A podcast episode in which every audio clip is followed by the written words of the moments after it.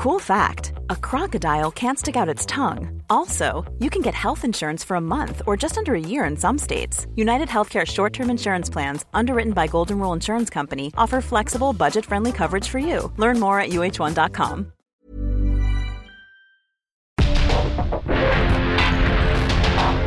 Porque el mundo actual no se entendería sin la economía, las finanzas y los negocios. Acompaña a Mario Maldonado, el columnista de negocios más joven y objetivo del periodismo financiero en su programa. Bitácora de negocios. En resumen.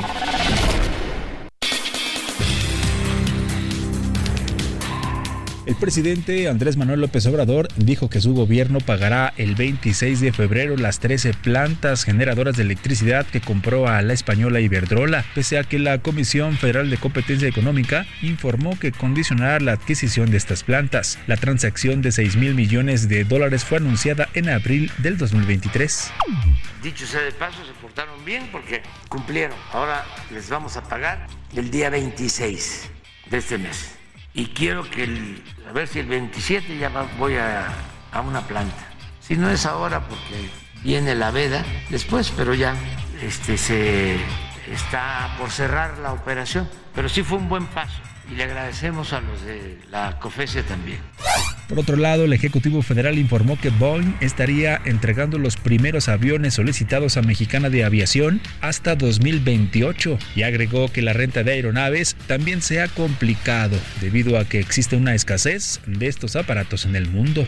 Debido a que el pasado 13 de febrero la Secretaría de Hacienda le otorgó a Petróleos Mexicanos un estímulo fiscal, el Centro de Investigación Económica y Presupuestaria proyectó afectaciones para los estados y municipios. Específicamente existe la preocupación de que pueda extenderse a la población.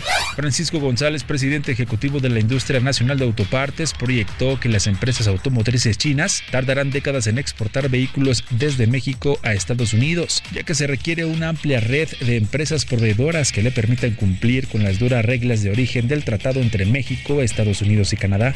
Según el fallo de un juez en Nueva York, el expresidente de Estados Unidos Donald Trump deberá pagar una multa por más de 350 millones de dólares por los casos de fraude en su empresa familiar, mientras que un magistrado limitó también la capacidad del exmandatario de hacer negocios en el Estado durante los próximos años.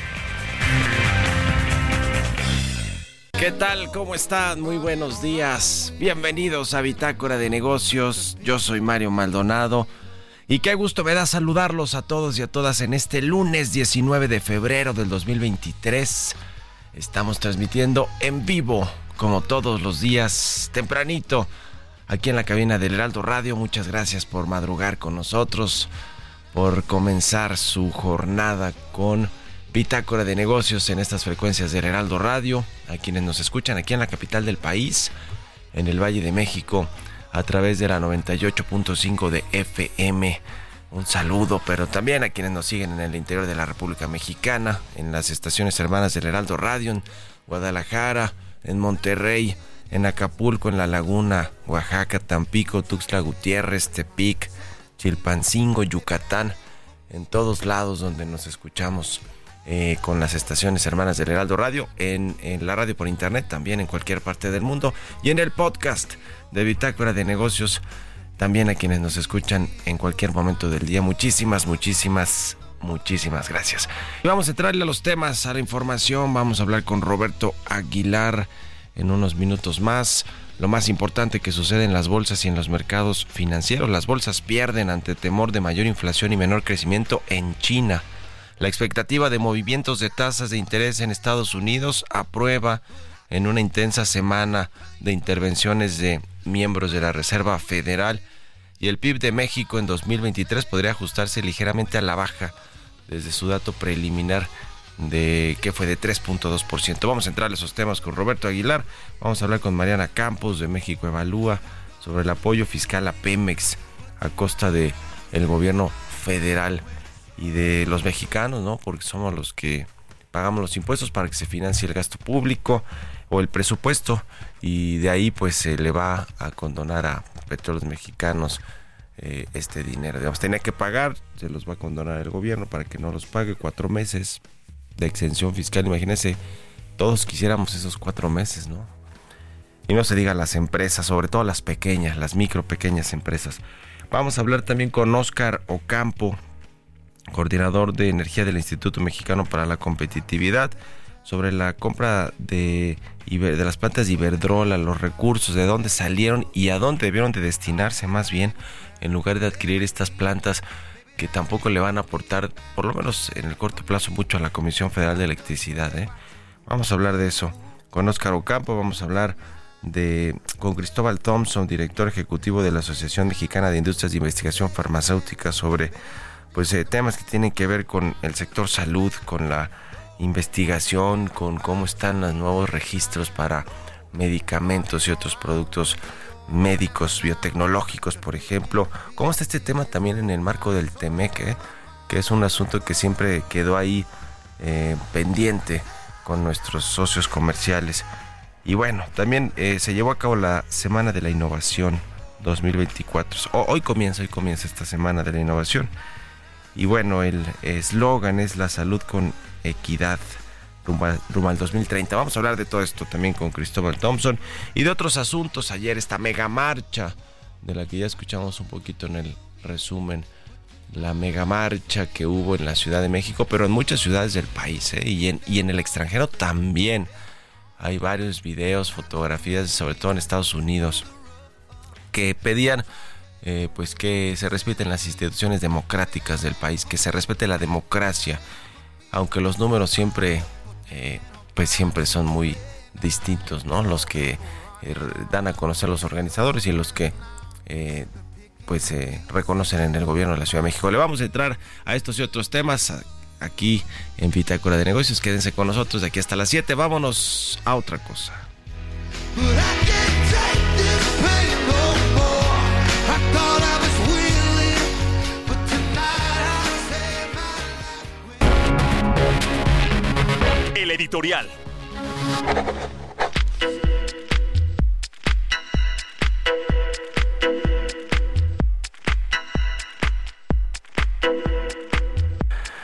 Y bueno, pues ayer en la Ciudad de México, sobre todo en la Ciudad de México, se llevó a cabo esta marcha por la democracia, que es, digamos, una tercera edición de esta movilización de ciudadanos en defensa de la democracia, del Instituto Nacional Electoral, del Tribunal Electoral, de las instituciones, del voto libre, de ahora que están estas reformas en la Cámara de Diputados, las que envió el presidente, por ejemplo, pues en defensa de organismos autónomos, de transparencia, en defensa de eh, estas instituciones que aunque el presidente López Obrador diga que son onerosas, que no sirven para nada o para mucho, pues la verdad es que le han dado vida institucional al país ya y sobre todo, sobre todo, le han dado equilibrios y contrapesos al poder. Porque imagínense un presidente con un inmenso poder para controlar todo lo que tiene que ver con los otros poderes legislativo, judicial, con organismos autónomos, con, eh, no se diga, Instituto Electoral, la Comisión de Derechos Humanos, pues es, eso es una dictadura, ¿no? No le encuentro yo otra manera de llamarlo. Pero bueno, ayer en la Ciudad de México cerca de 700 mil eh, personas se movilizaron por las calles de Reforma hasta desembocar en la plancha del Zócalo Capitalino que como decía ayer una colega mía en la televisión, Mari Carmen Cortés, decía, cuando Morena hace movilizaciones, el presidente, ahí sí van hasta un millón, caben un millón de personas en el Zócalo Capital, Capitalino, pero cuando van quienes consideran adversarios, y no sé por qué, si son ciudadanos los que se fueron a manifestar, pues dice que eh, Martí Batres o el gobierno de la Ciudad México que son 90 mil nada más. Como que siempre hay esta diferencia eh, en las cifras, en la contabilidad. Y más en, años, en, año electoral, ¿eh? en tiempos electorales donde las pasiones están a flor de piel. Lo que me parece, pues sí, lamentable del presidente observador que se creía dueño de las calles, del monopolio de las manifestaciones, es que haya dicho que sobre esta eh, marcha por la democracia primero pues la haya minimizado y después que haya dicho que se haya, que se haya convocado a esta manifestación para defender la corrupción, eh, etcétera, etcétera. Todo este asunto que pues aseguran que estuvo detrás de sí la oposición. A ver, estuvieron detrás de sí organizaciones ciudadanas, que la oposición apoya en la defensa de las instituciones y de la democracia, eso es otra cosa.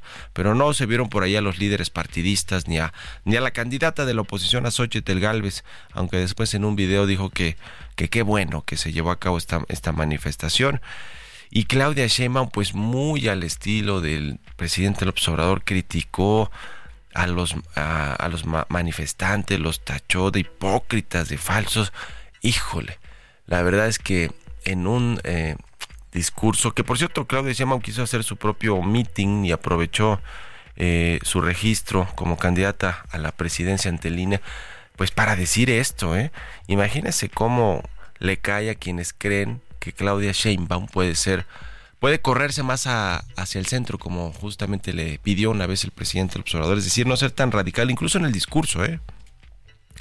Pues no cae nada bien, ¿no? Que no, que no respete, por lo menos discursivamente, la manifestación de las personas, porque al decir que son hipócritas y falsos, eh, pues no sé qué mensaje pueda, pueda dejar eh, para, para quien en teoría podría, si es que se convierte en presidenta, pues el primer trabajo es rehacer los puentes con todos, ¿no? Porque el presidente lo que vino a hacer es destruir todo lo que no huela a su movimiento. Así que bueno, ¿ustedes qué opinan? Escriben en mi cuenta de X arroba Mario y en la cuenta arroba Heraldo de México. Mario Maldonado en Bitácora de Negocios. Vamos a platicar con Mariana Campos, directora general de México Evalúa. ¿Cómo estás, Mariana? Muy buenos días. ¿Qué tal, Mario? Me da mucho gusto saludarte. Muy buenos días. Igualmente. Buenos días, pues nos eh, sorprendió, no sé si ya llamarlo sorpresa, la semana pasada que es el gobierno federal, el presidente, me parece que a través de un decreto le condonara eh, impuestos a Pemex a través de este derecho de utilidad compartida, de los derechos que le cobra por la extra, por la extracción de petróleo. Y bueno, no, no sé si ya quedó más o menos eh, calculado cuánto dinero le va a perdonar, pero lo que sí es que el gobierno no para de intentar rescatar a Pemex y Pemex cada vez está peor. ¿Cómo lo ves? Sí, Mario, yo creo que es un tema bien importante para compartir con la audiencia. Primero decir que hay dos maneras a través de las cuales Pemex está siendo apoyado por el gobierno federal. Una es eh, a través de transferencias directas que salen del presupuesto de egresos a través de la Secretaría de Energía y se le eh, entregan a Pemex, ¿no? O sea, son básicamente montos de dinero. Eh, en efectivo, por decirlo de una manera. Y en el caso de eh, del DUC también recibe un apoyo. ¿Qué es el DUC? El DUC es, eh, digamos, el impuesto que Pemex le paga al gobierno federal. Es una manera de, compartir la renta petrolera. Eh, y este DUC se le llama, es derecho de utilidad compartida.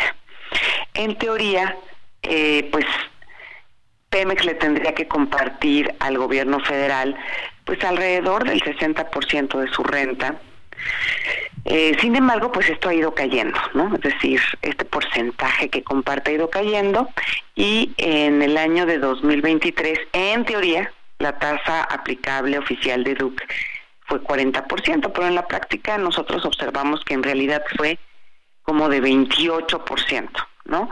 Y esto fue porque se reduce la tasa, pero al mismo tiempo también se le empiezan a postergar los pagos. Haz de cuenta eh, un pago que tiene que hacerse en abril, finalmente se hizo en junio, o uno que se tenía que haber hecho en noviembre, de hecho, o sea, de 2023, se tiene programado para el 26 de febrero de 2024, ¿no? Entonces, esto hace que si uno ya revisa exactamente lo que recibió en el año de 2023, pues entonces eh, pues vemos que fue un, un, apoyo más o menos del 28% de la renta petrolera, ¿no? Entonces ya sumado en montos, Mario, porque todavía no tenemos, dado que no se han terminado de depositar todos los recursos, eh, lo que nosotros estimamos que va a ser el apoyo completo a Pemex durante 2023 son 313 mil millones de pesos, ¿sí? Y esto, pues para que se dé una idea el público, digo, nada más el presupuesto de la Secretaría de Seguridad y Protección Ciudadana, y menciono esto porque pues tú sabes que la seguridad pública es de lo más sentido para la población mexicana, eh, va a eh, tuvo un presupuesto en 2023 de 100 mil millones de pesos. Y fíjate que la Secretaría de Salud tuvo un presupuesto de 209 mil. es decir, fue el presupuesto junto de la Secretaría de Salud y de la de Seguridad y Protección Ciudadana. O sea, nada, nada menor. Qué cosa con Pemex que pues cada vez está peor, incluso en términos de refinación, de petróleo, de venta de, petróleo, de extracción, de reservas, eh, no se ve por dónde, no se, no se diga, cada vez nos bajan, le bajan más el grado de inversión a Pemex, eh, tiene esta pesadísima deuda que tampoco puede puede refinanciar de forma correcta para buscar bajar esa, esa deuda financiera, no le paga a los proveedores, en fin, ya no, ya no sé qué, qué decir de Pemex más que va a requerir cirugía profunda o mayor para el próximo sexenio, ¿no? Yo creo que podemos concluir justo eso. Yo creo que es de los asuntos que se quedan en llamas y que cualquiera de los candidatos que, que ganen va a tener como en primer lugar trabajar ese tema. El rescate de Pemex. Bueno, pues muchas gracias. el rescate, pero ojalá un modelo rentable también sí, sí, empresa. exacto. Gracias, Mariana. Un abrazo y muy buenos días. Hasta luego, buen día. Hasta luego, 6 con 21. Vamos a otra cosa. Economía y mercados. Roberto Aguilar ya está aquí en la cabina del Heraldo Radio. Mi querido Robert, buenos días. ¿Qué tal, Mario? Me da mucho gusto hablar de ti a todos nuestros amigos. Fíjate que un tema que hemos dejado un poco de lado es, tiene que ver con las manifestaciones en Europa de cientos de agricultores que se están quejando. Justamente ya se sumaron, ahora se acaban de sumar los checos, pero está Polonia, Francia, Alemania, España e Italia. Están saliendo a las calles a manifestarse contra los bajos precios, los altos costos, las importaciones baratas y las limitaciones de la Unión Europea en materia climática que ha pues afectado justamente la productividad del campo. Así es que importante porque cada vez está creciendo más este tema. También te comento que justamente las bolsas mundiales pues con dificultades para ganar terreno, ya que las posibilidades de que se produzcan recortes de las tasas de interés a escala mundial pues se van desvaneciendo y los mercados chinos regresaron de vacaciones con escasas ganancias. También hay que hay que informar que hay un feriado en Estados Unidos, que esto pues baja también eh, pues la operatividad prácticamente en todo el mundo y había que estar pendientes justamente el miércoles van a conocer los resultados de Nvidia, esta la, la estrella dicen de la inteligencia artificial. También fíjate que los valores chinos, te decía que subieron un poco, poco más de 1% gracias a los ingresos del turismo durante las vacaciones del año nuevo lunar que aumentaron un 47% respecto al año anterior con más de 61 millones de viajes en tren. Así el impacto que tiene este feriado justamente en Estados, perdóname, en China y rápidamente dos temas, Mario. El primero es el anuncio que hace justamente la unidad de Volkswagen en México de, que va a invertir cerca de mil millones de dólares en Puebla. Y por el otro lado, pues ya llegó a un acuerdo el sindicato de Audi México con los trabajadores. Se había anunciado justamente el viernes, se tuvo que someter a votación el día de ayer. Y bueno, ya eso se conjura, se termina la huelga justamente en esta planta de la automotriz alemana. También te comento que la actividad económica de México creció 2.2% en enero. Esto respecto a igual mes del año anterior, de acuerdo a las cifras preliminares emitidas justamente por el INEGI. El indicador oportuno de la actividad económica estima anticipadamente el desempeño de la economía antes de la publicación del índice general IGAE, que es una referencia del PIB mensual, pero bueno, pues habla también de tasas menos dinámicas al inicio del año y ya veremos justamente el jueves, Mario, son muchos indicadores, la inflación, el dato final del PIB en México y sobre todo las minutas de la última decisión de o de la primera decisión de el año del Banco de México, Mario. Bueno, muchas gracias Robert. Y también está lo de Raquel Buenrostro y Catherine Tai, la reunión del viernes para hablar del acero que pues a ver si no le vuelven a poner aranceles al acero mexicano que literal fue un reclamo de Estados Unidos de que poco han puesto poca atención México a esta triangulación de las exportaciones. Vienen de China pasan a México y se van a Estados Unidos. Sí sí sí. Pues qué qué tema como si algo le hiciera falta también al asunto comercial, porque están pendientes todos estos asuntos del trans, maíz transgénico, sector energético, en fin. Gracias, Robert, y nos vemos al ratito en la televisión. Al contrario, Mario, muy buenos días. Roberto Aguilar, síganlo, Roberto AH. Vámonos a la pausa, regresamos. En un momento continuamos con la información más relevante del mundo financiero en Bitácora de Negocios con Mario Maldonado. Regresamos.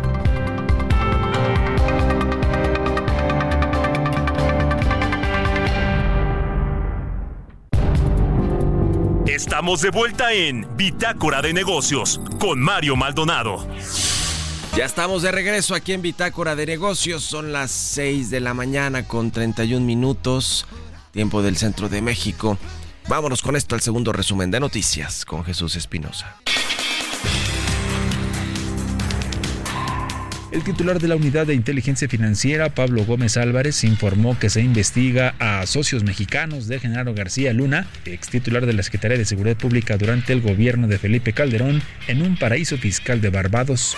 De acuerdo con la Comisión Nacional del Sistema de Ahorro para el Retiro, los recursos destinados a la subcuenta de retiro, cesantía y vejez de los trabajadores se ubicaron en 316.561.3 millones de pesos al cierre del año pasado, un aumento anual de 10.8% El Instituto Federal de Telecomunicaciones aprobó modificaciones al título de concesión de CFE Telecomunicaciones e Internet para todos para brindar servicios sin fines de lucro a poblaciones vulnerables. La Comisión Nacional Bancaria y de Valores multó a TV Azteca, propiedad de Ricardo Salinas Pliego, con 2.264.700 pesos por no informar al público inversionista en el mercado accionario sobre movimientos y cambios en su operación, con lo cual infringió la ley del mercado de valores. Entrevista.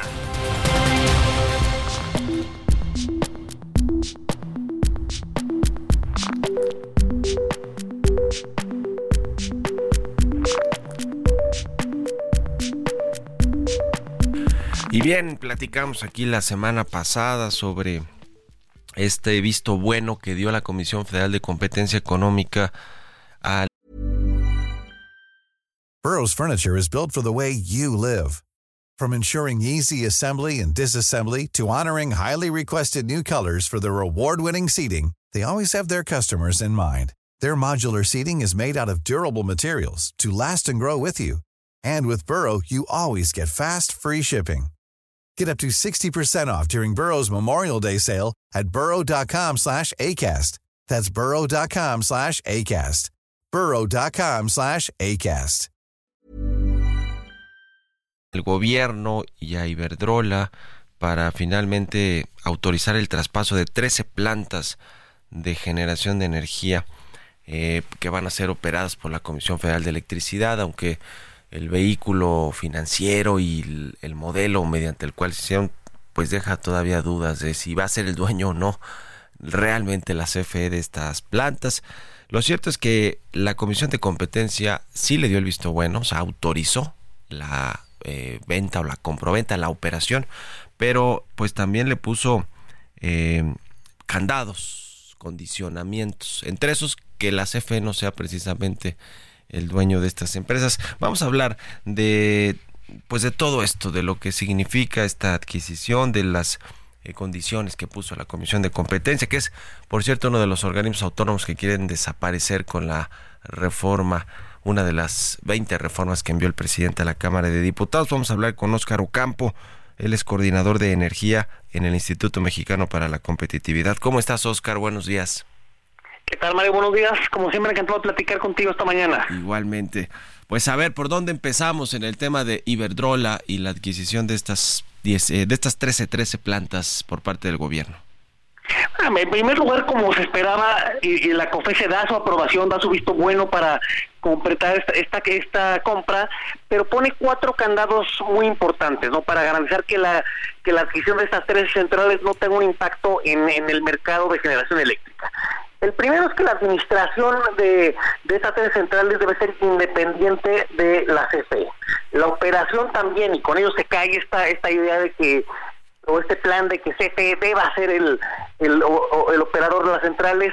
Tercer punto, dado que como quedó la composición del capital para de este fideicomiso que adquiere las centrales, porque hay que recordar que es un fideicomiso privado, no el gobierno, no la CFE, no el Foradín, pero este fideicomiso 51% de, del capital es de Foradín y 49% de inversionistas institucionales. Pero para garantizar la competencia, que CFE no pueda tener por ahí una, una influencia, se, determina que todas las decisiones se deben tomar por mayoría calificada, es decir, que, que tiene que tener la anuencia de los representantes de los de los inversionistas institucionales. Y en cuarto lugar, quizás este es el caso más interesante, de en la operación de estas tres centrales no puede haber funcionarios públicos o personas que hayan desempeñado un cargo de funcionario público durante los últimos cuatro años. Es decir, se permite la compra, se autoriza la compra, pero al mismo tiempo no se autoriza que el, involucramiento de CFE, que CFE las opere, y con ello pues, pues, pues se pretende que, que, no, que no haya este un, impacto en el mercado de, de la generación eléctrica. Pues eh, a ver si aceptan esto en la Comisión Federal de Electricidad y en el gobierno federal, ¿no? Porque así como, como nos tienen acostumbrados a que la ley es la ley o los eh, las regulaciones no les parecen y en unas de esas pues no las acatan o ya veremos qué sucede. Ahora, eh, ¿qué significa que pues el gobierno tenga la operación de estas 13 plantas? ¿Le va a beneficiar? Son plantas que aportan a la transición energética. Y también el tema de Iberdrola, que después de haber sido estigmatizado durante tanto tiempo por, lo, por el gobierno, por el presidente del observador, pues también decidió ya mejor deshacerse de, alguna de, algunas de sus inversiones ¿no? en el país. Ah, para Iberdrola fue un muy buen negocio sin lugar a dudas, ¿no? Te deshaces de activos que no te son esenciales porque son centrales fósiles cuando Iberdrola ahorita trae una estrategia de invertir principalmente en renovables, vendes a un precio bueno y además arreglas tu relación con el gobierno mexicano, ¿no? Así es que Iberdrola salió ganando con esta transacción sin lugar a dudas. Siguiente tema, no, al final del día no cambia nada, ¿no? ¿Y a qué me refiero con que no cambia nada? No se está añadiendo un solo megawatt nuevo al sistema eléctrico nacional, únicamente una canasta de tres centrales pasa de las manos de un propietario a otro. Ahora, hay un tema que no queda claro cómo se va a ver en una vez se concreta esta operación, y es que de esas 13 centrales, 10 operan bajo el esquema de producción independiente de energía, que son centrales que, que inyectan su energía a la red cuando, cómo y dónde CFE les indique, y que existen en el mercado a través de la CFE, no existen por sí mismas. No queda claro que los candados que pone la COFESE sean congruentes con el esquema de de, producción independiente de energía, así es que ahí todavía no, no detallan si van a terminar anticipadamente esos contratos con la CFE, si las cuestiones de la COFESE empiezan a, aplicar una vez pensan esos contratos o qué va a pasar con las con las centrales, con el grueso de estas centrales, ¿no? que son 10 de las 13 que operan bajo el esquema PIA. Ahí está quizá el, el detalle más importante, porque al final del día esas centrales no pueden operar independientemente de la CFE, porque esas centrales son eh, legal, jurídica, eh, contable, económicamente parte de, la Comisión Federal de Electricidad, parte de una subsidiaria de la CFE que es CFE Generación 5, así es que ese, ese es el gran tema que no queda claro cómo se va a armonizar la naturaleza de los pies con los tres, los cuatro canales que pone la COFESE. Bueno, pues qué, qué, qué asunto este tema de, de, CFE, que bueno, pues ya estamos también en la recta final del gobierno del presidente López Obrador y no se ve que vaya a cambiar para nada la política. Está incluso todo este asunto de la ley de la industria eléctrica que ya pues le dio un revés eh, recientemente la Suprema Corte de Justicia de la Nación y el presidente López Obrador ahora quiere revertir todo lo que se ha hecho en términos de reformas, eh, por lo menos desde los sexenios anteriores, particularmente el de Enrique Peña Nieto.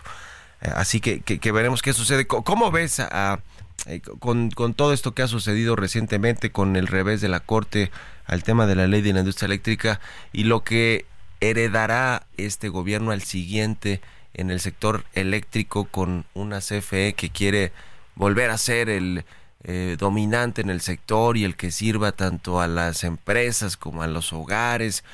¿Cómo, cómo ves eh, esa, esa cara que, que, que va a tener la CFE o, o, lo que pues lo que le van a entregar al próximo gobierno? dos temas. En primer lugar, van a heredar un sistema eléctrico cada vez más presionado, un sistema eléctrico que todavía puede satisfacer oferta y demanda, pero que si no inviertes rápido y mucho, hacia finales de la próxima administración ya puedes tener problemas para, para satisfacer la demanda en algunas regiones del país. Y siguiente tema, al revés de la Corte de, a la ley de la industria eléctrica, de alguna forma despresuriza al próximo gobierno, no le, le da más margen de maniobra porque el gran elefante en la habitación para la inversión en, en, el mercado eléctrico, para resolver las consultas del TEMEC, para hacer cualquier cosa en términos de política eléctrica, era precisamente eh, la, reforma a la, a la ley de 2021, ¿no? que aunque siempre estuvo suspendida, igual era una fuente de incertidumbre que allí estuviese este el riesgo de que cualquier momento se pueda implementar.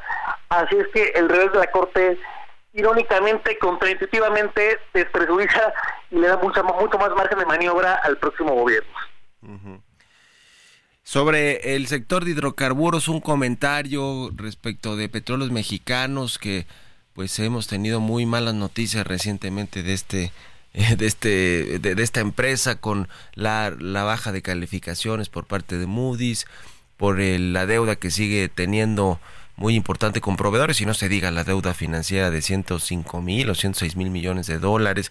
Pero sobre todo lo más reciente que fue este anuncio del gobierno federal para condonarle impuestos o perdonarle cuatro meses de impuestos con este asunto de la utilidad compartida, de la utilidad compartida, de los derechos que, que tiene que pagar por la extracción de petróleo eh, o de gas. ¿Qué te parece el caso de Pemex con todo, con todos estos problemas a cuestas? Yo, yo, creo que Pemex es el gran riesgo de finanzas públicas que va a dar la próxima administración y sí o sí van a tener que continuar con la política de apoyos. ¿No? Al final del día puede cambiar como condiciones esos apoyos, lo puede hacer de una forma mucho más transparente, estructurada, predecible, pero al final esa esa sí va, a tener que seguir siendo la, la, solución, que es una solución subóptima, pero al final el Estado no puede dejar a, a Pemex en la situación que está, ¿no? O sea, es muy impresionante que Pemex con todos los activos que tiene, tiene el doble de pasivos, ¿no? Que es una empresa técnicamente quebrada, que sea la, la petrolera más elevada del mundo, bueno, es el gran reto en materia en materia fiscal que, que van a heredar. No hay una buena solución, o no hay una solución sencilla, hay que hacer reformas de fondo, hay que adelgazar la empresa, hay que cambiar la gobernanza, y todo eso tiene un costo político, económico y social muy elevado, pero bueno, es algo que vas a tener que hacer sí o sí porque la situación de Pemex no da para más. No da para más. Y bueno, será muy interesante saber quién será eh, o quién va a ser el nuevo director o director de Pemex con eh, la próxima administración y, ver si efectivamente tiene la capacidad y, la y la pues la intención el próximo gobierno sea cual sea de, de poner sobre la mesa un plan eh, real de reestructura profunda de petróleos mexicanos para pues para tratar de darle viabilidad porque como se ve hoy lo único que que está claro es que el gobierno tendrá que, que salir a su rescate cada vez que lo necesita y, y ahora lo va necesitando muy seguido Pemex con este tema de los impuestos, de las transferencias directas, de, de, que el gobierno salga a refinanciar su deuda porque no tiene grado de inversión y le sale muy caro. En fin, en fin, tantos pendientes para el próximo gobierno y como bien dices, Oscar, no es un tema solo de Pemex, sino de finanzas públicas porque el gobierno respalda esta pesada deuda de Pemex y respalda todo lo que hace en términos de operaciones, de, de producción y de la refinación, en fin, en fin, todo eso. Que seguiremos platicando si nos permites y te agradezco como siempre, Oscar, estos minutos. Claro que sí, Mario, bonito día. Que estés muy bien, un abrazo, buenos días, es Oscar eh, Ocampo, coordinador eh, de energía en el IMCO. 6 con 44 minutos de la mañana, vamos con las historias empresariales. Historias empresariales. Hablábamos un poquito de esto con Roberto Aguilar. Volkswagen anunció una inversión cercana a los mil millones de dólares para entrar a la era de los autos eléctricos, por lo que la armadora comenzará a producir una nueva generación de vehículos en su planta de Puebla. Nos platica más detalles Giovanna Torres. El nombre Volkswagen se debe a que en Alemania en los años 1930 surgió el proyecto de construir un automóvil que fuese accesible para el mayor número de personas. Cuando Adolfo Hitler se alzó en el esperado poder en 1933, decidió poner en marcha un plan de fomento de la industria automotriz con el objetivo de relanzar sus fábricas y hacerlas más competitivas frente a las inglesas y las francesas. De este modo se lanzó un concurso a los empresarios para la concesión de la fabricación del denominado Automóvil del Pueblo. Ferdinand Porsche fue el encargado de llevar a cabo el proyecto, cuyo fin era construir un vehículo sencillo y barato que pudiese estar al alcance de la mayoría de los alemanes. Este fin de semana, la automotriz alemana, a través de Holger Nestler, presidente y CEO de Volkswagen de México, informó que la empresa inyectará 942 millones de dólares para continuar con una trayectoria hacia el sector de la electromovilidad. En paralelo, dijo que esperan robustecer la producción en México con el objetivo de mejorar sus importaciones a Estados Unidos y Canadá. La armadora Volkswagen ya registra dos inversiones millonarias que acumulan un total de 1.705 millones de dólares inyectados en las instalaciones ubicadas en el municipio de Cuautlacingo, Puebla, desde hace dos años. En octubre del 2022, la empresa destinó 763.5 millones de dólares para la construcción de una nave de pintura. Esto se anunció como una inversión también destinada a un futuro proceso de producción de autos eléctricos. Para Bitácora de Negocios, Giovanna Torres.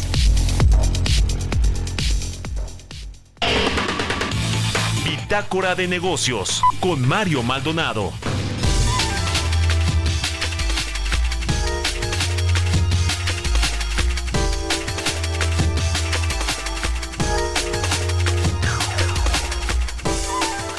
Y bien, vamos a platicar con Cristóbal Thompson. Él es director ejecutivo de la Asociación Mexicana de Industrias de Investigación Farmacéutica.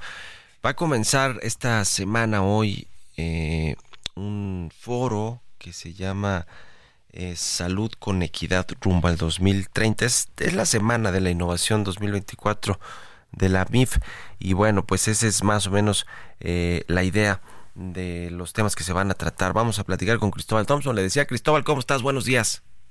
Buenos días, Mario. Qué gusto escucharte y saludos a todos esta mañana. Igualmente, pues, coméntanos de entrada lo que va a haber en esta novena edición de la Semana de la Innovación de la MIF.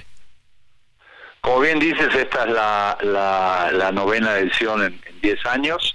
Salud con equidad rumbo al 2030 y es un encuentro que tenemos todos los años, donde invitamos eh, distintas personalidades para hablar un poquito de, primero, de cómo elevamos el tema de innovación dentro del ecosistema de salud, que me parece muy importante, ya que tiene un impacto en, y puede cambiar el rumbo de enfermedades y mejorar la, calidad de vida y en algunos casos hasta curar pacientes.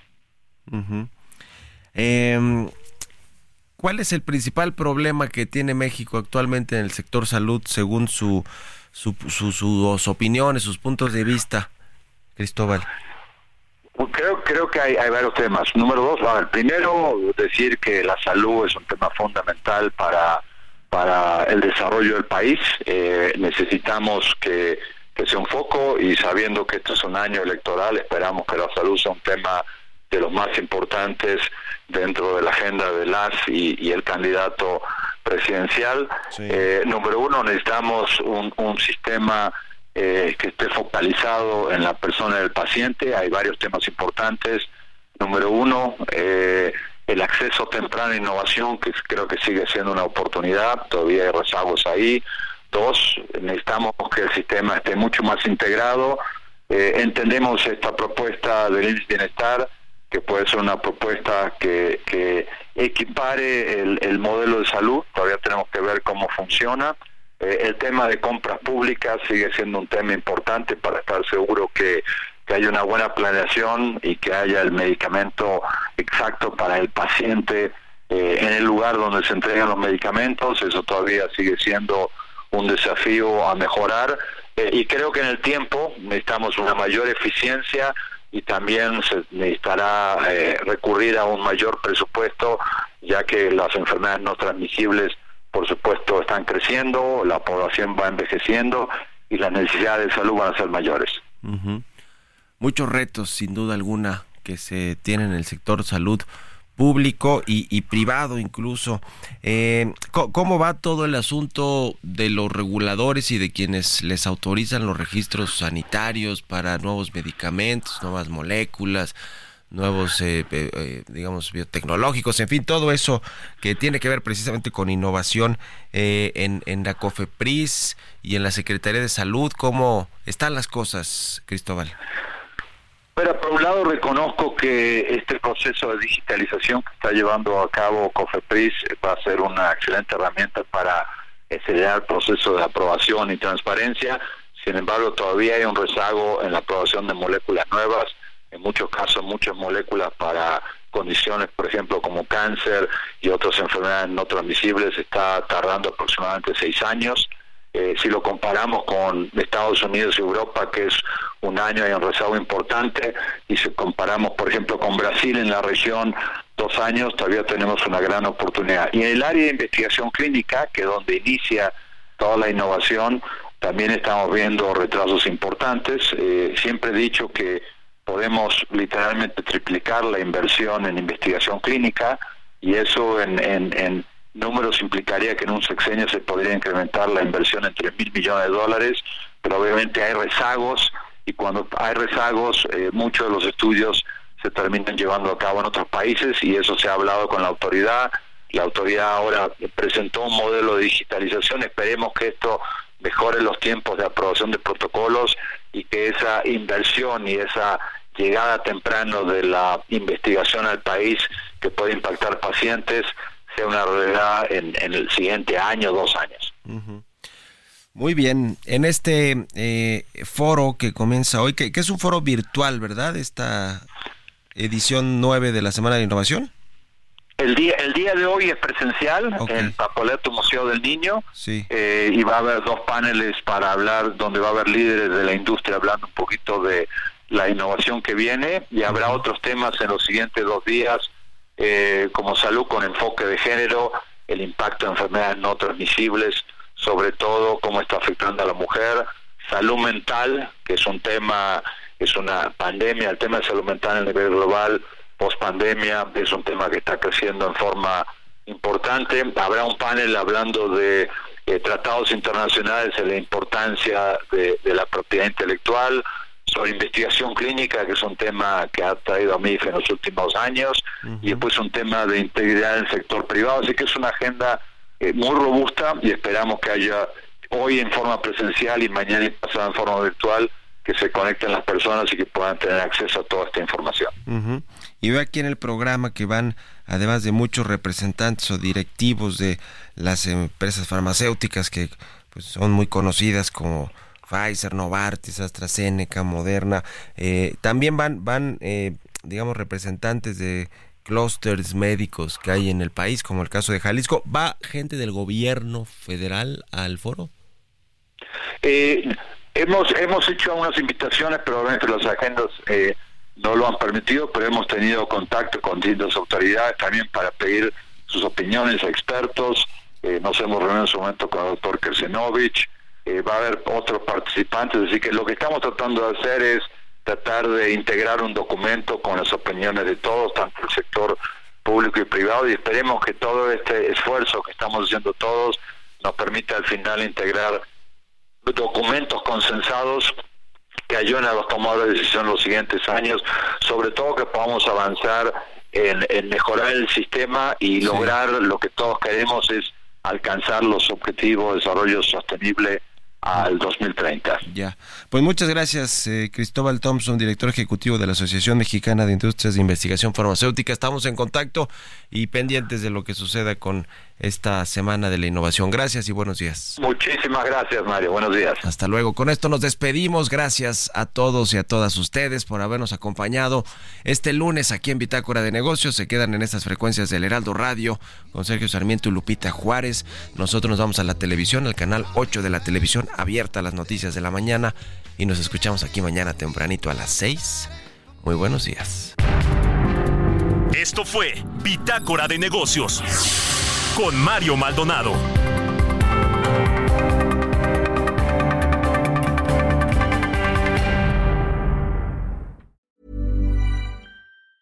Mom deserves the best, and there's no better place to shop for Mother's Day than Whole Foods Market. They're your destination for unbeatable savings, from premium gifts to show-stopping flowers and irresistible desserts. Start by saving 33% with Prime on all body care and candles. Then get a 15-stem bunch of tulips for just $9.99 each with Prime. Round out Mom's menu with festive rosé, irresistible berry chantilly cake, and more special treats. Come celebrate Mother's Day at Whole Foods Market.